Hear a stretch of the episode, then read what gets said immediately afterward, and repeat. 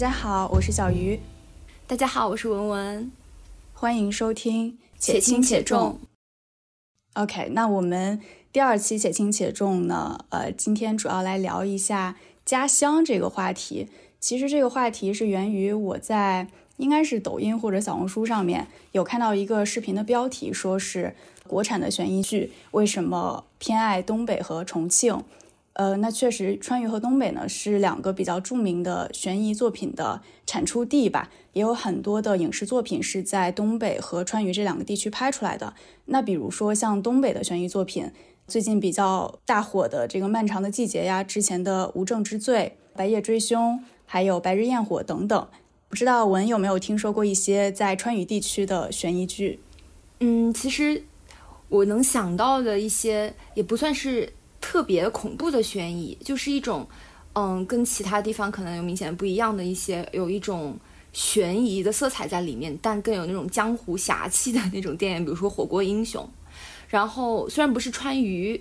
但是我之前有想到张宇和任素汐拍的那个在贵州的电影，也是有那种色彩，就是一种也不是小地方吧，是就是属于西南这片的，呃，那种情感张力。所以我还是挺认同，就是这两个是悬疑之城的感觉，因为他们有一个很在地的身份经验吧，就感觉是跟啊一些更发达的沿海城市啊，或者像北京这样的地方，嗯，或者又是比较那些我不知道怎么说，可能说默默无闻也不太好，就是比那些特别小的城市都有不一样的感觉。嗯，呃，而且我觉得像东北的话。大雪这个意象还是挺适合拍悬疑剧的，这也是为什么很多杀人的这样的场面都是在雪地里面，因为大雪是很肃杀的嘛，然后那个状态就是非常的冷清，在那种洁白的雪地上突然多了几滴血，就是这样的画面，呃，还是很适合营造这种悬疑氛围的。嗯，就是我觉得重庆它没有雪，但是它有很多山，就是连绵的山，它又会存在。比如说有那种很多的桥和江水，嗯，那个两江环绕嘛，它又依山而建，有很多桥，错综复杂的那种地形，所以我会觉得它这种很鬼怪的地形，就是以前不是有段时间它作为旅游城市很火的时候，就是三 D 魔幻呢，它可能也是作为悬疑的这样一个因素在这里起作用。对我之前有去过川渝地区，重庆给我的印象还蛮深的，就是因为。像网上很多人说的，你不知道自己在第几层，就是你从这个，不管是地铁站出来，还是你打车什么的，就特别弯弯绕绕嘛，很错落，就是每一层呀什么的，像你要用 Google Map 或者你用呃地图去找，可能自己不一定能找得到，很容易迷路。嗯，那你现在回忆起东北，就是我很巧嘛，我们两个家乡都有这样的悬疑色彩。你现在回忆起东北，你还会第一时间想到那种肃杀？那种悬疑一样的东西吗？还是说有不一样的，就是自己对家乡的一个情感？有这一面，就是肃杀呀，或者是白雪皑皑这样的状态，还是在我脑海中的。嗯嗯。但是同时又有很多的烟火气，就是我如果形容东北的话，我会说这是一个非常有烟火气、人间气息的一个地方，因为它很热情，就是这是一个地方的热情，也是地方人民的热情。它能让你感受到，你来到这儿之后，就是一种被接受、被接纳的状态。包括东北的方言呀，或者东北的一些地域特色，像小品呀、二人转啊这种文娱活动，也会给人很亲切的感觉，就比较地接地气吧。同时呢，我觉得东北在我印象中又是比较苍凉的，就像你刚才提到那种肃杀感，它确实还是在我脑海中存在。因为东北的冬天很长。它会有一个很漫长的冬天，在这个冬天里面会下很大很大的雪，外面的人也会比较少，一片白色的景象会让我觉得，嗯，很苍凉。同时，我可能还会说它是一个快乐又悲伤的地方，因为快乐是我觉得东北的人民总是有一种在面对苦难的时候还是想大笑，还是想搞点幽默 这样的这样的一种气质吧。但同时又因为。这种悲伤的底色是没有办法抹去的。就不管是经济发展，还是东北现在的人口流失问题等等，都让它成为了一个比较矛盾的状态，就是悲伤，但是人民又又想要去展现自己的快乐，用自己的热情来抵抗这一切痛苦的事情。嗯，我觉得很。就不知道什么很感触你对东北这种快乐与悲伤并存的这个印象，因为我记得我以前看一些关于东北题材的电影，就会有这种感觉，就是他们面对一些，因为东北人民其实确实是饱经苦难的嘛，在历史以往都有很多这样的事情，嗯，但是从当中又有一一份很坚韧的这种生命力，然后甚至有那种幽默感在里面，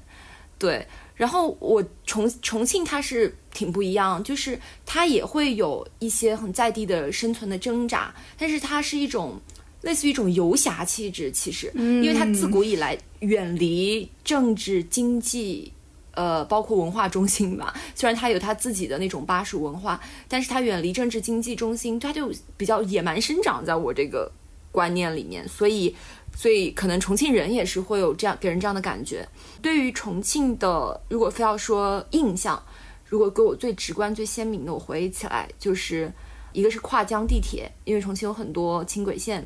嗯，那个不应不应该叫地铁，应该叫轻轨。然后我最喜欢的事情之一就是坐地铁的时候，它经过江面，哇，然后往外面望的时候，外面的立交桥和。呃，这个对这个江水这两岸的风景就在窗口边，然后我就很喜欢这种感觉。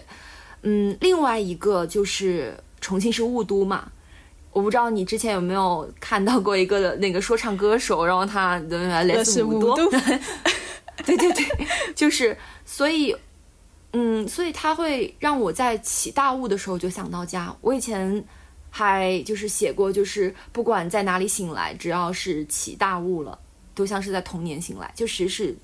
其实是对家乡的一种怀想。嗯嗯，而且很巧的，就是我之后又搬到了另外一个雾都，就是伦敦，所以我就觉得，嗯，有一种在外地漂泊啊，不管是大学没有在重庆念，还是之后离重庆更远的地方，然后我就戏称自己为雾都孤儿，就是这个雾气给我一个久久的、久久的意象。嗯嗯，我还想。就是问一下，你有没有什么特别的那种意象和，就是你刚刚说的大雪呀，还有什么的，有什么特别的意象和物件和事情让你想到的？有，有很多。呃，因为你刚才有提到雾这个意象嘛，就是我也平时比较爱听 rap，听了很多川渝地区的 rap，像你说到江湖气，其实也体现在他们的音乐作品中，就是不管是呃成都集团还是盖他们，都还。很有这种江湖气、侠气的感觉，就是总给我一种侠气。你也给我一种侠女的感觉，就是经常我会觉得你是一个侠女，很厉害的那种，对一个剑客那种感觉。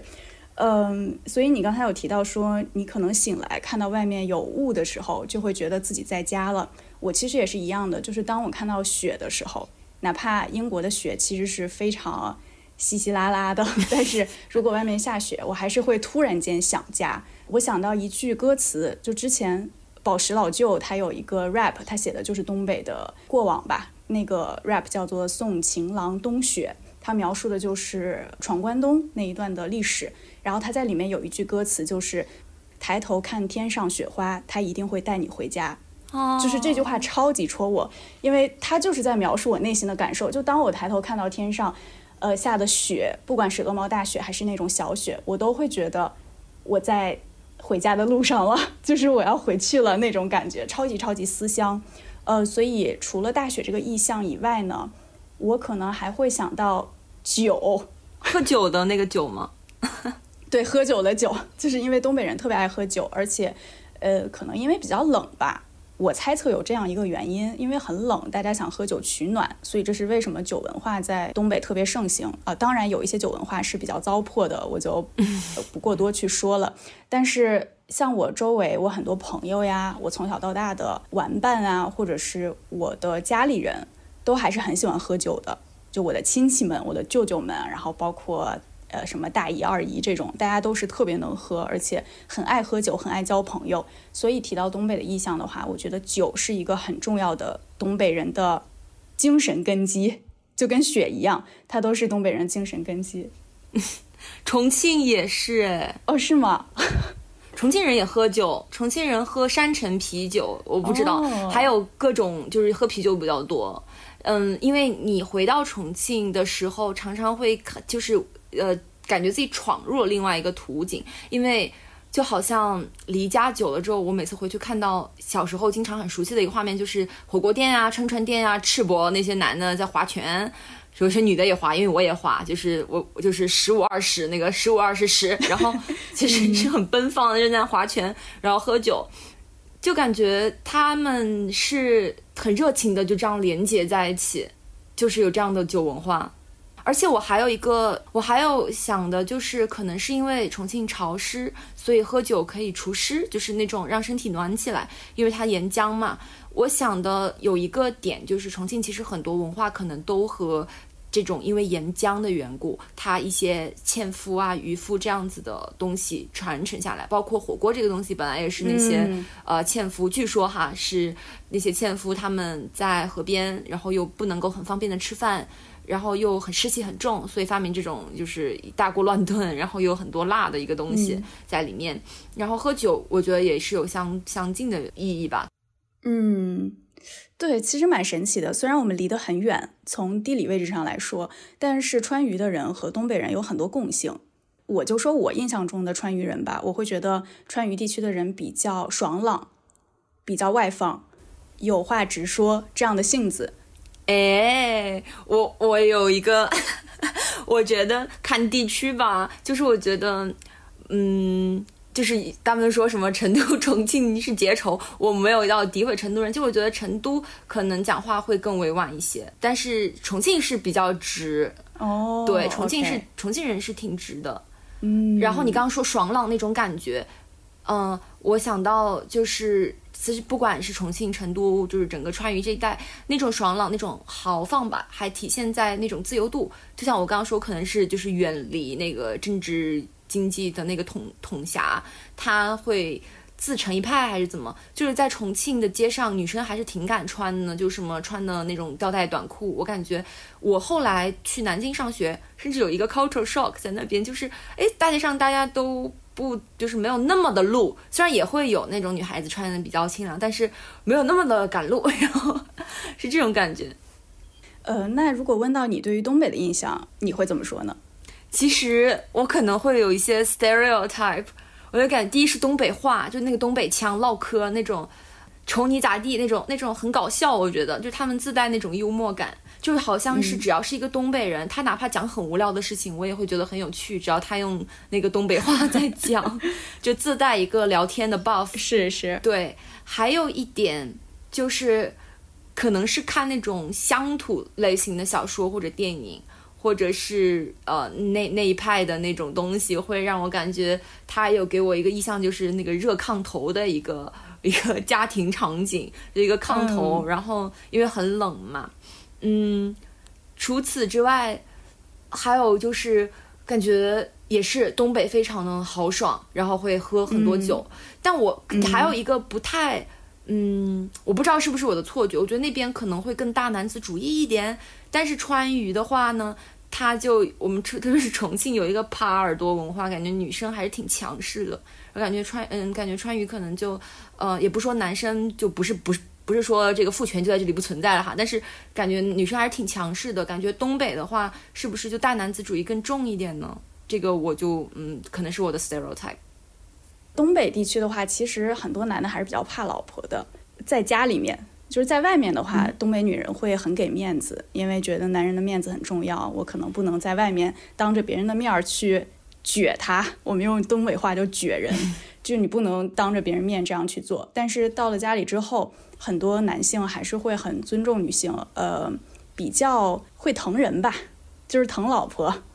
嗯，所以这个也呃可能也分人，但是我周围大部分像舅舅他们还是对老婆非常好的。而且东北女人如果强势起来也是比较猛的，就说实在的，因为东北女生她也是那种，你要是欺负我的话，咱们俩就鱼死网破，对 那种感觉，彪悍一点。哇，你说这个让我想到一个东西，就是东北女人都就是穿那个貂，然后 就是我之前看到一个短视频，然后就说就是类似于一个东北姐妹，她说咋能不给你买貂呢？东北女人都得有貂啊！然后原谅我模仿东北话，不瞒你说，我妈也有，真的。对啊，就是感觉那个年代，就尤其是在我小时候，你有吗？我没有，我没，我不配。呃，但是我妈有。我有时候小的时候，呃，我妈会说你穿上我看看，啊，就是她会让我穿着她的那个貂出去溜达两圈。但是那个年代，就很多女性她们都会觉得貂是一种身份地位的象征吧，就是它也是一种东北的文化，我觉得。呃，不过那个貂确实挺保暖的。啊，虽然说从保护动物这个角度来讲不是很人道哈，但是呃，在那个年代嘛，还是很多人穿，也确实觉得那个东西非常的保暖，因为东北实在是太冷了。对，嗯，所以年轻一代不怎么穿了吗？不怎么穿了，嗯，就是大家很多人对于东北的印象其实都是停留在以前，或者是停留在网上的快手呀，对吧？抖音呀，呃，但其实很多东北人不是那样的，就大家可能会觉得东北不就是精神小妹儿，或者说。精神小伙儿就天天穿一个豆豆鞋，什么在街上天天跟别人打架，其实也完全不是这样。这也是我们觉得很委屈的一点，就是这种 social media 把我们的东北描绘成了另一个样子。会不会是 social media 就是他们为了迎合大众的这个就是呃流量啊，就是去更去迎合这个 stereotype 来展现东北，或者是说他们为了赚取利益吧？为了迎合大家心中觉得东北就该是这样，就觉得很滑稽啊，或者你们真的很鲁莽或者很搞笑，他们就会故意去做这样的事情来获取一定的经济利益。嗯，那会不会就是我不知道这个真实性，会不会他们真的就是在地的，可能就是没有这么。呃，怎么说？受过更好教育啊，或者更在城市一点的这样的东北人，他们在比如说乡村一些的地方，在郊区一些的地方，然后受的教育比较有限，他们接触到的仍然是上一代的这样子的一个文化，所以他们展现出来的也是这种东西。因为考虑到呃这些平台，嗯，上面入驻的这些就是用户群啊，以及他们自己去 target 这样子的观众。对，我不知道，因为我不能。泛泛的概括所有人是怎么想的，但主要是在我们家那边，就算是村子里的人，我也很少见到这个打扮或者说这样表达方式的男性或者女性。哦，呃，所以某种程度上，我可能觉得有一些人或许他是真的生长在这样的环境下，但有一些人他就是为了博眼球吧。嗯。其实我之前有在小红书看到，也也是短视频，就是讲重庆的女生都很凶，嗯，都是那种 o g p o 就是会让男的变成耙耳朵啊，让他们他们的伴侣对他们伴侣也可能是女的哈，就让他们的这个另一半对他们 什么比较比较乖呀什么的，就超级凶。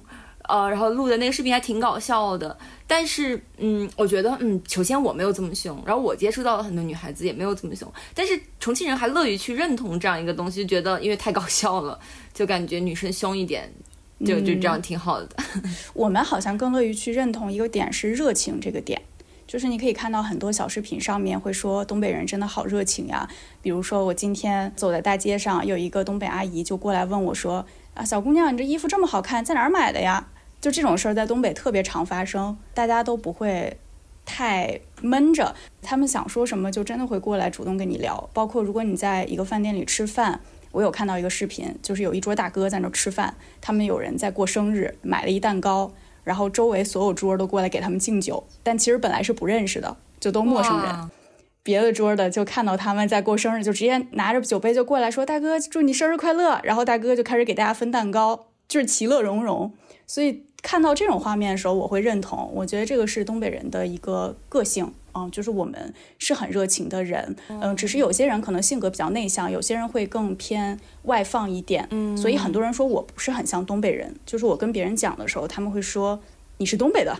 我说对，他说可是东北的女生不都是那种风风火火的，而且个子超级高那种样子吗？我说这也是一个刻板印象吧，因为有一些东北人也不是这样的嘛，嗯。是会听你描述，觉得东北人自带一个社牛的 buff。对，虽然你没有非常的、非常的那种去风风火火呀，让人一下觉得是一个暖场大王啊，但是你依然是一个比较外放的、一个外向的，愿意去接触更多人，也不惧于去与人呃产生这种就是交流啊这样子的女生。对所以我觉得可能我们就可以聊一下，就是家乡对自己的影响。哎嗯，因为其实你的生长环境，我们所认同的这个家乡，在我们的成长过程中，肯定会有一些就是塑造也好，或者是很大程度上给我们一些特质，或者让我们去习得一些东西。因为我们周围的人这样的文化是这个样子。嗯你觉得东北？嗯，有没有给到你什么就这样的影响？除了社牛这一点，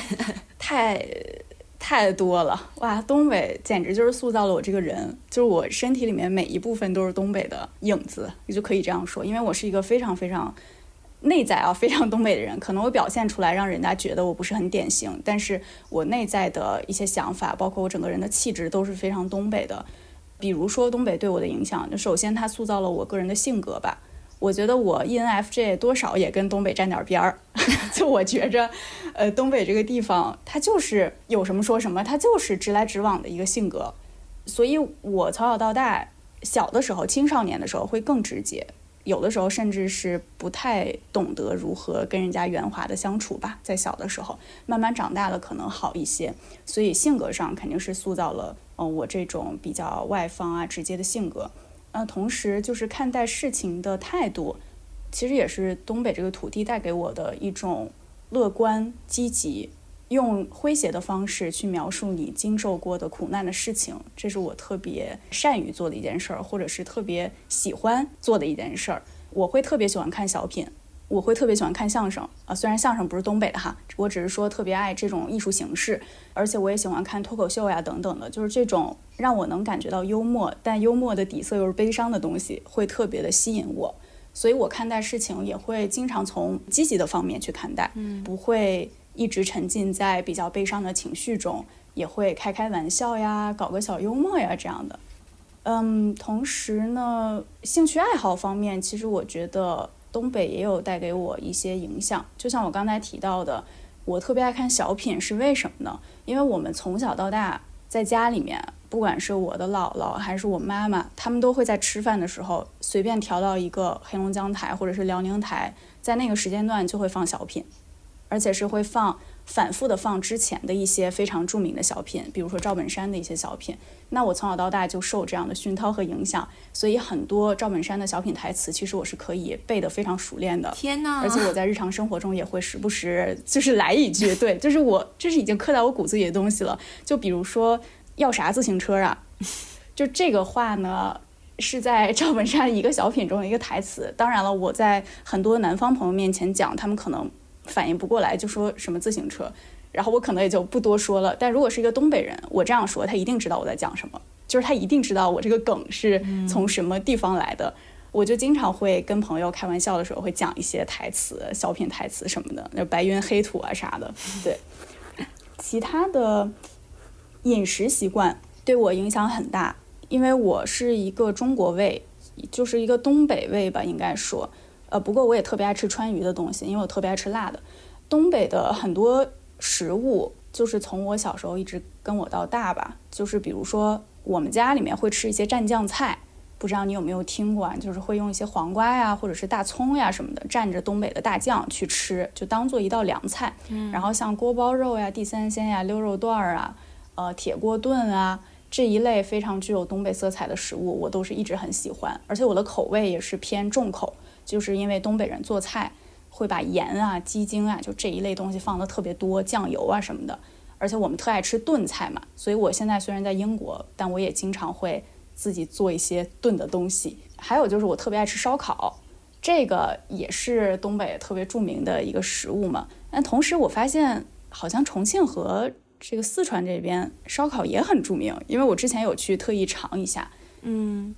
重庆的烧烤是，但是它就是可能还是不一样，它那个风味不一样，感觉呃东北是偏北方的风味。重庆的烧烤会让我想起我妈妈以前晚上，我们经常 在我很小的时候晚上出夜摊那些烧烤，我们两个就晚上出去吃。我妈带我吃烤鱼啊，带我吃烤串儿啊，那个时候还是就觉得是就的确有这样一种夜生活的文化，嗯，所以可以说重庆也是很烟火气足的地方。然后我也是一个，我觉得就是一个会有生命性格里融入烟火气的这样一个人。说到这个烧烤和这个夜市文化，就是我想起我们重庆其实离我家挺近的一条街叫九街，是九是那个一二三四五六七八九的九，但是。大家就是那里实在太多酒吧，有很多 KTV，我们就就是流传着说法，就是九街只有在晚上十点、十一点之后才会开始堵车，就白天就是也还好。对，就大家夜生活文化还是挺丰富的。嗯，另外重庆塑造我的地方，像我刚刚说的那种那种烟火气，是呃大家都很热情，然后大家也都是很在地的在生活的那种状态。其实我觉得重庆。它有它独到的一种文艺氛围，但是它不是小资，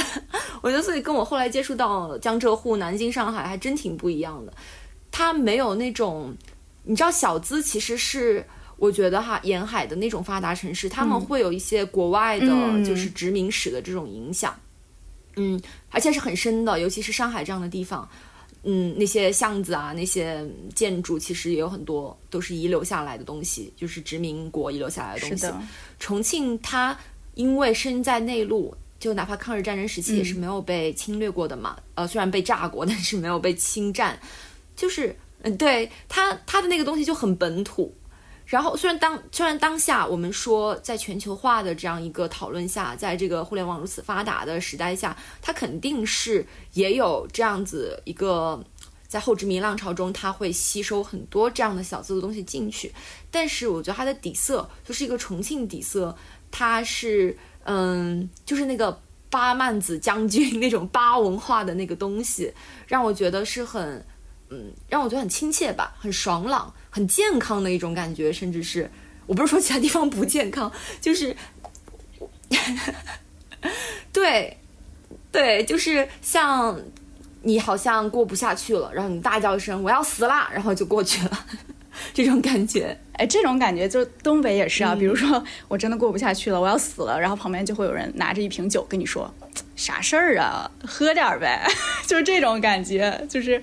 呃，什么事儿，喝点酒，吃点烧烤就过去了。就大家还是很有共性的，我觉得跟那个重庆这边人还是很有共性。对，而且我还觉得呢，重庆它不是那么理性中心主义的一个文化。就川渝，它有一点酒神精神，就是它是一个有很多感性文化在里面的。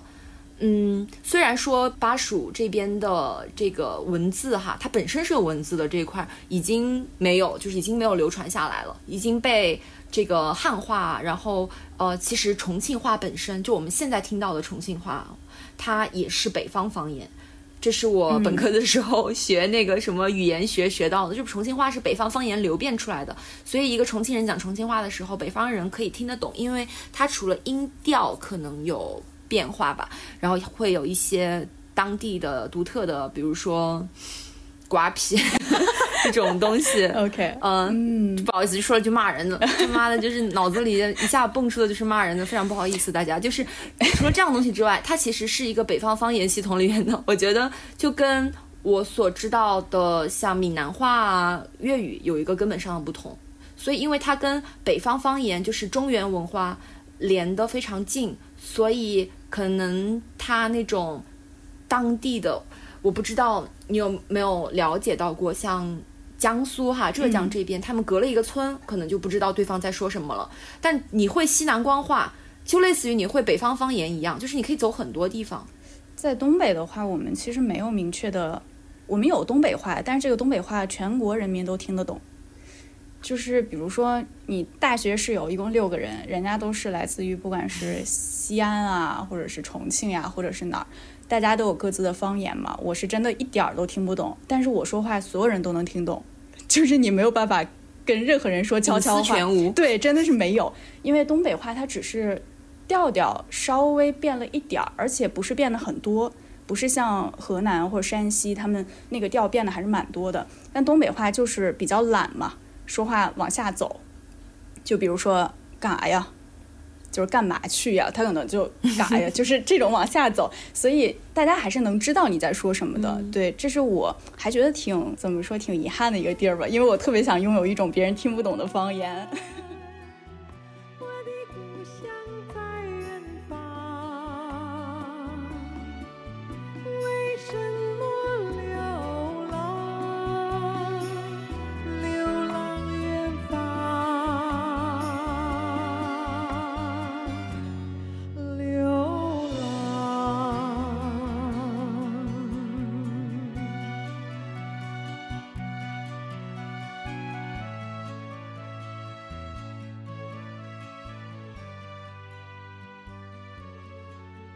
那我们接下来可以聊一下，就是离开家乡后这个家乡的形象。因为你刚刚说你离开家乡后，周围的同学不说东北话了，你被隔绝了，你听你都听不懂，他们仍然听得懂你。然后，嗯，这种位移会给你一些就是另外的这种情感体验。你有没有就是还能够跟我们分享，就是你离开东北之后，就是再想起东北，或者是再去 recall 到东北的这样一个很强烈的时分呢？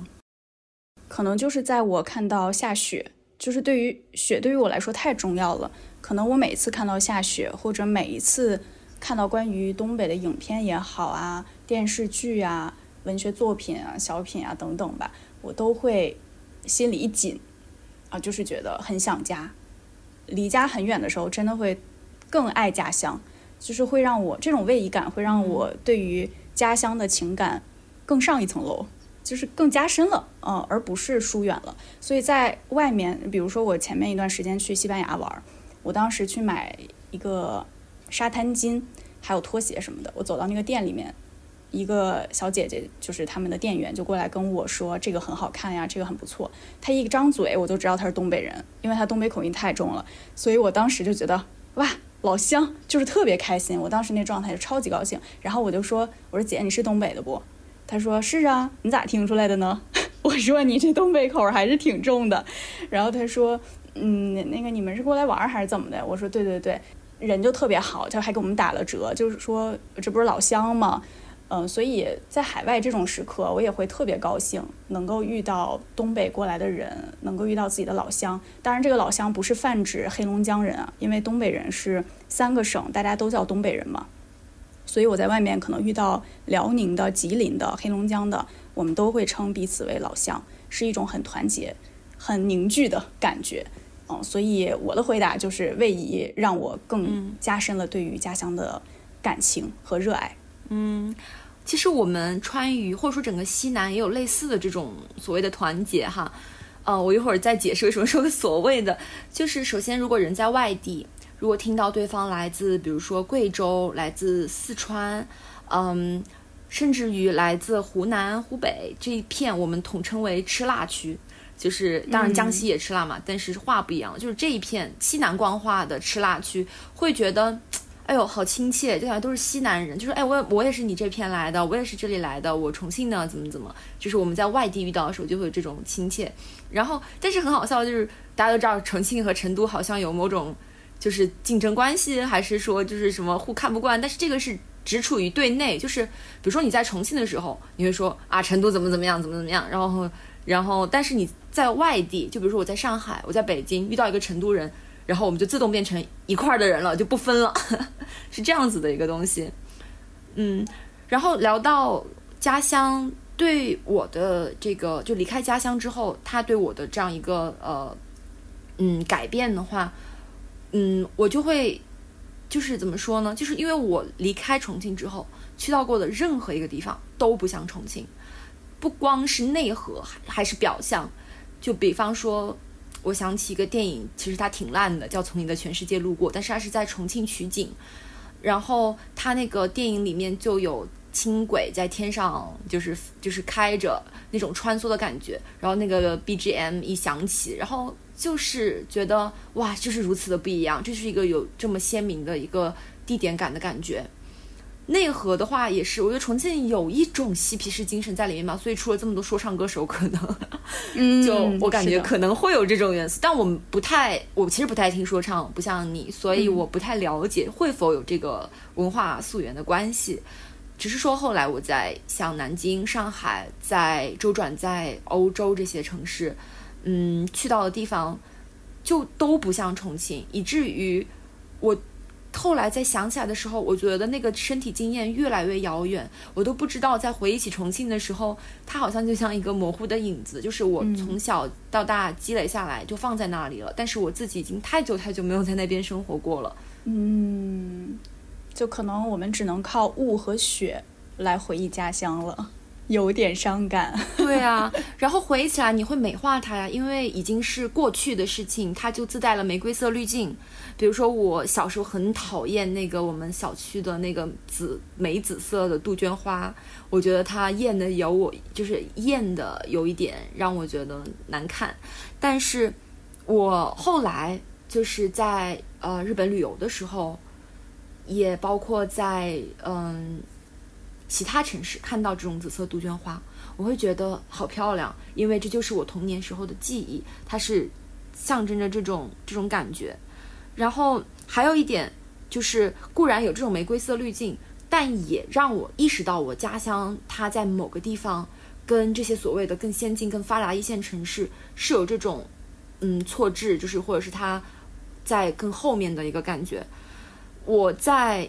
呃大概是几年前的时候，在我比较嗯长时间在上海辗转的时候，看这种。呃，人们身边一辆辆车从耳边这样飞掠过去，然后这么多人在城市当中走，我会有一种嗯奇怪的感觉。我会想办法去，我甚至还写了一个小说，其实叫《两江夏日一世》，后来发表了。它就是在讲这种错置的关系。我觉得我预感自己在某种程度上也要失去家乡，因为我在往前面走，我在往前面走，与此同时我在失去它，而这个世界上。少有这种痛楚堪比，就是你去失去这样一个跟你有如此，呃紧扣的命运关系的一个东西，而且这个失去是渐渐的，是让你觉得后知后觉的。我不知道是我把家乡抛下了，还是什么，就是这种感觉了。就不只是觉得家乡很美，家乡很与众不同，家乡很特别，这个世界上可能再也找不到第二个和我家乡一样的地方，但同时又觉得离它越来越远了。那我就很好奇，你嗯写的过往的，不管是小说也好，或者是你自己记录的一些文字中，你有没有描述过家乡？有没有可以分享给我的呢？嗯，我其实那篇小说就是在写重庆的夏天，因为重庆的夏天就是出了名的热嘛，就是几大火炉之一，所以我就相当于摘取了那样一个童年的记忆。江边是没有人的。他多想唱歌，他沿着江边一直走，总是能走到码头的。他见过那里大大小小的货袋搬来搬去，许许多多男人扛着绑着厚实绳索的竹棒，等待着接活。他们的竹棒一挑，绳子一绑，就能扛上去。他们一扛上去，就是一大个陡陡峭的上坡，或者无数层阶梯，层层叠叠，弯弯绕绕。他们算不上工人。而且，就他看到的所言，这些男人并不强壮，多数是矮矮瘦瘦的，还有不少是有些老的。这样热的天气里，他们就会打赤膊；而这样闷热下雨的天气里，他们就会淋雨。嗯，其实就是一个已经失去的意象，因为重庆现在已经看不到我们所说的棒棒了，就是这种体力工，他去扛东西。你有什么写过家乡的呢？就是比如说在外地已经离开之后，去回溯性的再去想。自己的就是东北，嗯，我写的可能就类似于自己的小感慨，就也不是特别成体呃成系统的这样一个文章呀或者什么，呃，我可以读一小部分，就是我有一天特别想家的时候，也是看到了一个关于家乡的影片的时候，就写了这样一段话。每次提到东北的时候，我总是眼含热泪，掺着自豪、热爱和无奈，挺奇怪的。说起来，我并没有见过真正的北大荒，也没有像老一辈的人一样经历战乱，或者是住在破落的小土房里。但是每每提起这片土地，那些不易和艰难就会浮现在我眼前。也许是因为我这二十几年的成长伴随着东北的没落，我依然热爱它，热爱这片土地和土生土长的人。我依然可以张口就来一段小品台词，还是记得零下三十度冰冷的味道。东北在我心里是热腾腾的烤红薯。晶莹剔透的五常大米，咬也咬不动的冻梨，鹅毛一样的雪花，结了厚厚的冰的湖面，硌牙的包了硬币的酸菜馅饺子，和全家人都在等的赵本山。不止这些，东北还是闯关东的人们苦难里建起的堡垒，是被外族侵略的历史碎片，是勤勤恳恳的农民耕作不息的土地。朋友总是跟我说东北人好幽默，但是幽默的人总有一层悲伤的底色。东北人的幽默来自于骨子里对苦难的不屑和抗争，来自心底里的善良和乐观。因为人总是要活着。这就是我有一天躺在床上，然后想起家乡，觉得有一种很心痛的感觉，就真的是很心痛，因为觉得现在东北发展越来越差，人们越来越多的年轻人离开了东北，只剩下了很多老人，可能他们是经历过东北辉煌的那一批老人，然后他们还留在东北，所以我就写下了这段文字吧，当时挺有感慨的。嗯。我觉得重庆是相反，它近几年发展的越来越好，是因为作为旅游城市的发展。它以前是工业城市嘛，但是它经历了这样一个转型。像以前有一个厂叫鹅岭二厂，它是一个造纸厂还是什么厂？我有去，对，好看。它以前真的是工业，对啊。然后它现在变完全变成文创，就是为了一个旅游观光，为了这样文娱，就是文艺娱乐来服务的这样一个地方。所以就也可以从这个。鹅岭二厂来看出整个城市的转型，也就因为如此，因为它有其实是有一些 marketing 的东西，比如说三 D 魔幻啊，比如说就是这种很后现代赛博朋克的感觉啊，因为一边又是水汽淋漓的跨江大桥，一边又是这种像小香港一样，其实这种就是楼啊杰呃杰林赤壁这种感觉。洪崖洞。对，嗯，其实我们作为本地人，倒不会像说，呃，外地人来了好烦。其实大家就比较热情好客，甚至我还记得以前有一个新闻很好笑，就是有一年夏天，然后大那个重庆市政府给就是重庆的手机发短信，就说请，呃，就是请重庆的本地居民尽量待在家中，把更多的空间留给外来的游客，让他们，因为不然就太挤了。然后重庆人就发出来就吐槽了一句说：“这么热的天，也只有外地人才会出去，重庆本地人都不会出去。”确实，确实，对，真的是很看契机吧。而且我现在回去，可能都它变化的如此之快，可能都会有一些让我觉得陌生的地方。因为比起我小时候回想起那些码头啊，嗯，那些我不知道更以前的东西，可能已经大变样了。所以，哎，我们其实可以说一下再次返乡的感受，因为你也是离家很久，然后又回去了嘛。你返乡的时候的感受是什么呢？我其实因为呃，二零一八年出来读书，一九年毕业回国，回家乡待了一段时间，然后又立刻去了上海工作。呃，但是从上海工作的间隙中间放假又有回去，然后现在又出来，所以就经历了很多次这种返乡吧，而且是从不同的地方、不同的地点返乡。就是我印象比较深刻的是，我从上海回家的时候，那个有一种落差感。其实，因为上海是一个非常繁华的大都市嘛，而且它各项不管是经济啊还是文娱什么发展都非常好。呃，但是回到家里面，就突然觉得我的家还是这样，它没有什么变化，它也可能在近几十年不会有什么变化。呃，我爸当时就问了我一句话，他说：“你从大城市回来，会不会觉得这儿挺无聊的呀？”然后他问我这句话，我还觉得挺心酸的。我说不会，这个地方就是我从小长大的地方。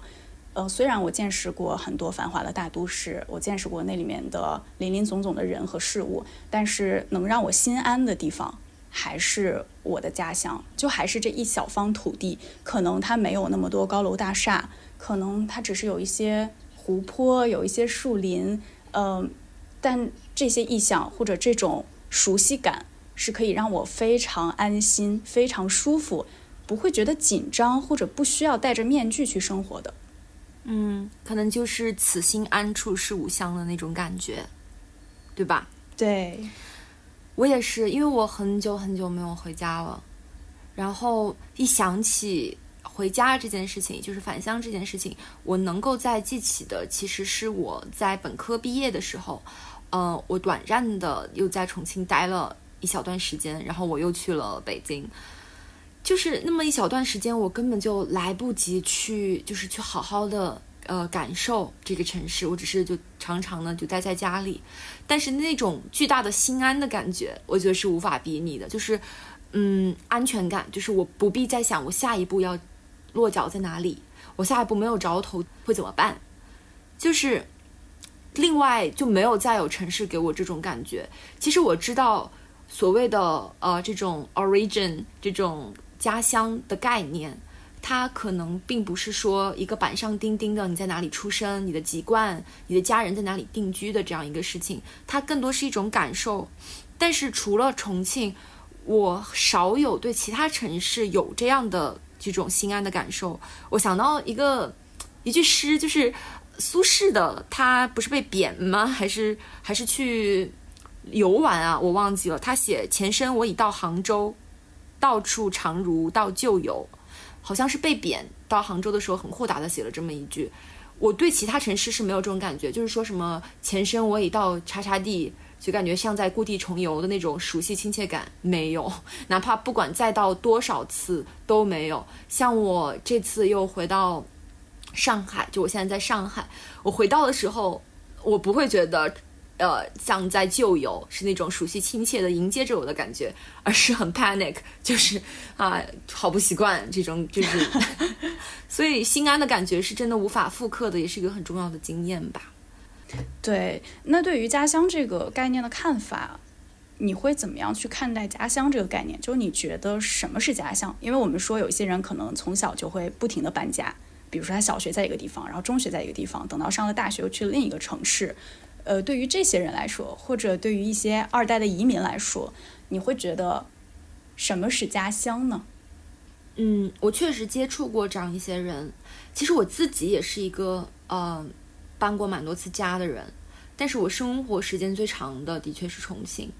然后我还认识一个男生，是在呃我以前读书的时候，他告诉我说，他其实呃生在澳门，也是澳门的护照。但是呢，他一直在美国读书，然后他爸爸妈妈又是类似于说，呃，拿到了加拿大的永居，他就也就是家里住在 Vancouver，然后当别人问起他说，呃，你从哪里来，他就会不得不把这一长串报给对方。当然，他是一个很 privileged 的孩子啊，就是会有这么多位移，是吧？是有这么多地方，但是他没有什么对一个地方有很强的归属。他会把这一长串报给别人听，并不是说啊，我展现这种优越感，是确实可能他也自己很困惑吧，不知道从哪里去说自己的家乡。所以，如果像我们这样有强烈认同一个地方是家乡，其实也是经验所得，就是我们真的在这个地点，在这个文化环境里面，共享了这么这么长的时间，经历了这么这么多就是共同的事情。才会有这样的体验。对，就像我们说所谓的另外一些社群也是，哪怕不是地域的地域性的社群啊，就我们说，比如说酷儿社群，比如说我们说呃在外的华人社群，他们其实是共享的一个，就长时间共享一个文化，共享一个经验而有的一个社群，他们会去认同，会去有这个身份感。所以我觉得家乡可能就是这样认同的一个身份感，是背后是一个文化的一个长期经营的经验的东西。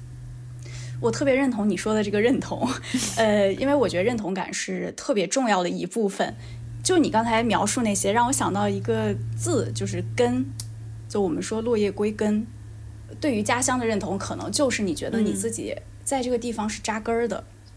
就好像你是从这个土地里面生长出来的一个人。所以你对他会有很强的认同感，然后你也会觉得这就是我的家乡，不管我去过多少个地方，这可能也跟我们在这个地区待的时间长短有关。因为像你说的，你待的最长的时间还是重庆，那我从小到大最长的时间还是在东北，还是在我的家乡，所以。我们没有经历过太多的，就说不停的去迁移，不停的换城市、换国家，所以我们不会像刚才你提到那个朋友一样，我们会很困惑啊，因为我们最多的时间就是生长在这方土地上，我们就会说这就是我的家乡。对，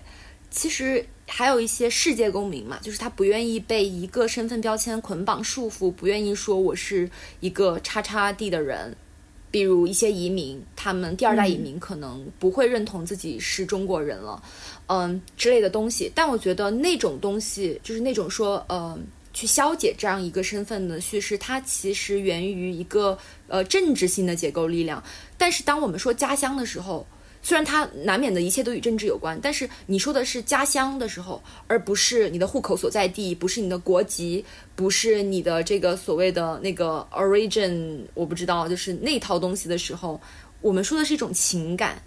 所以我觉得家乡它作为一种情感，它是可以具备与这种意识形态的呃叙事相抵抗的一个东西，就类似于呃没有没有必要，就是你一定要很排排他的去认同自己是叉叉地的人，对，然后会有一些比如说比较激进的一些排外的思想啊，或者甚至是民民民族主义的东西在里面。但是如果你把它放放置成一个情感的东西的话，它是很兼容的，是很包容的，因为它有爱在里面。嗯，大爱无疆。对，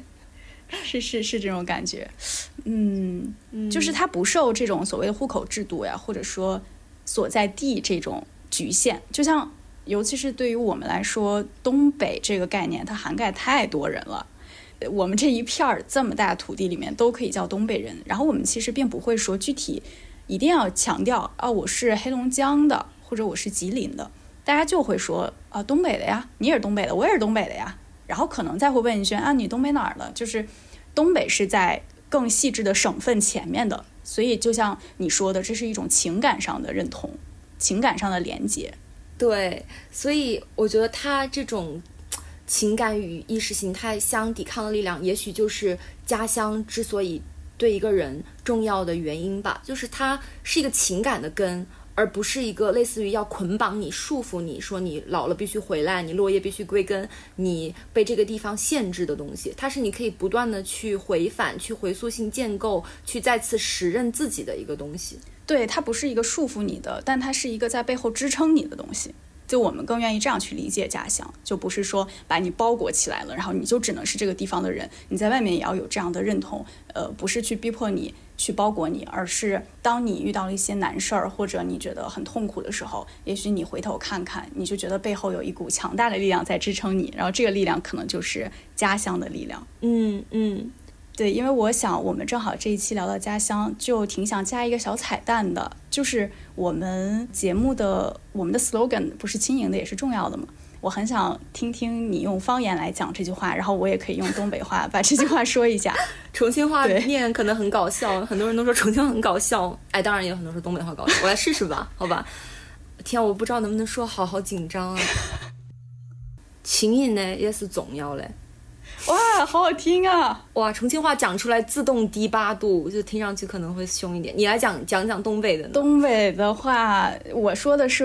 我们家那边的东北话哈，就可能和辽宁啊不太一样啊。行，轻盈的也是重要的，可能是这样吧。这个赢 就是会，就是会往下走，会很使劲儿。嗯，好可爱呀，感觉就很吊儿郎当，也不是。就是很，就是我其实我觉得我们两个的方言都有那种比较戏谑的这种感觉在里面。对，就有一种不屑。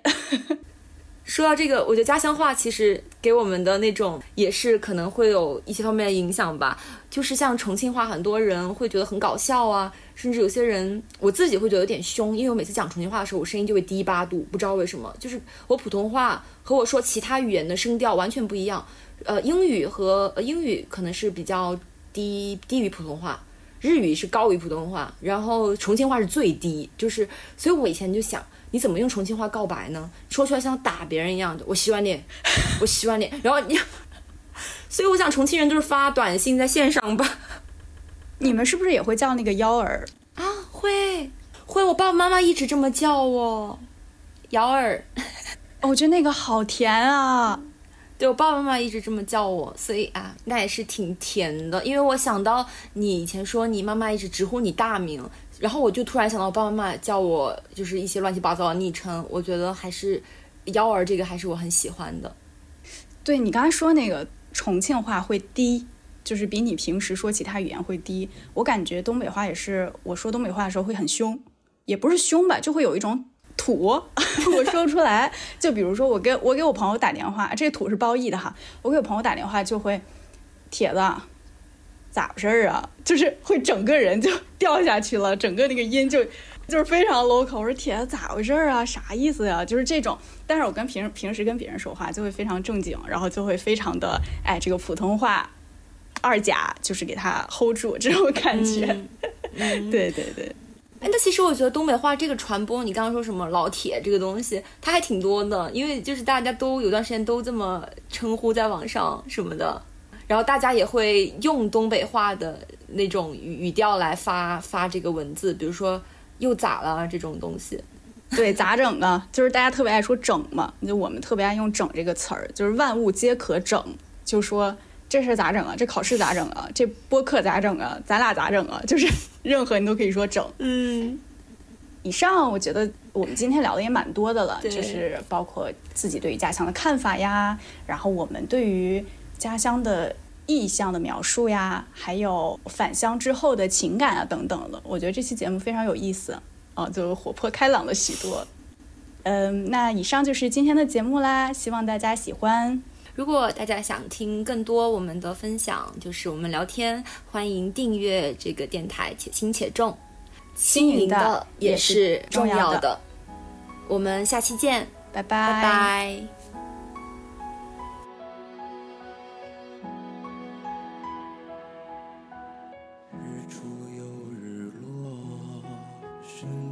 在深处，一张小方桌，有一荤一素，一个身影从容的忙忙碌碌，一双手让这时光有了温度。太年轻的人，他总是不满足，固执的不愿停下远行的脚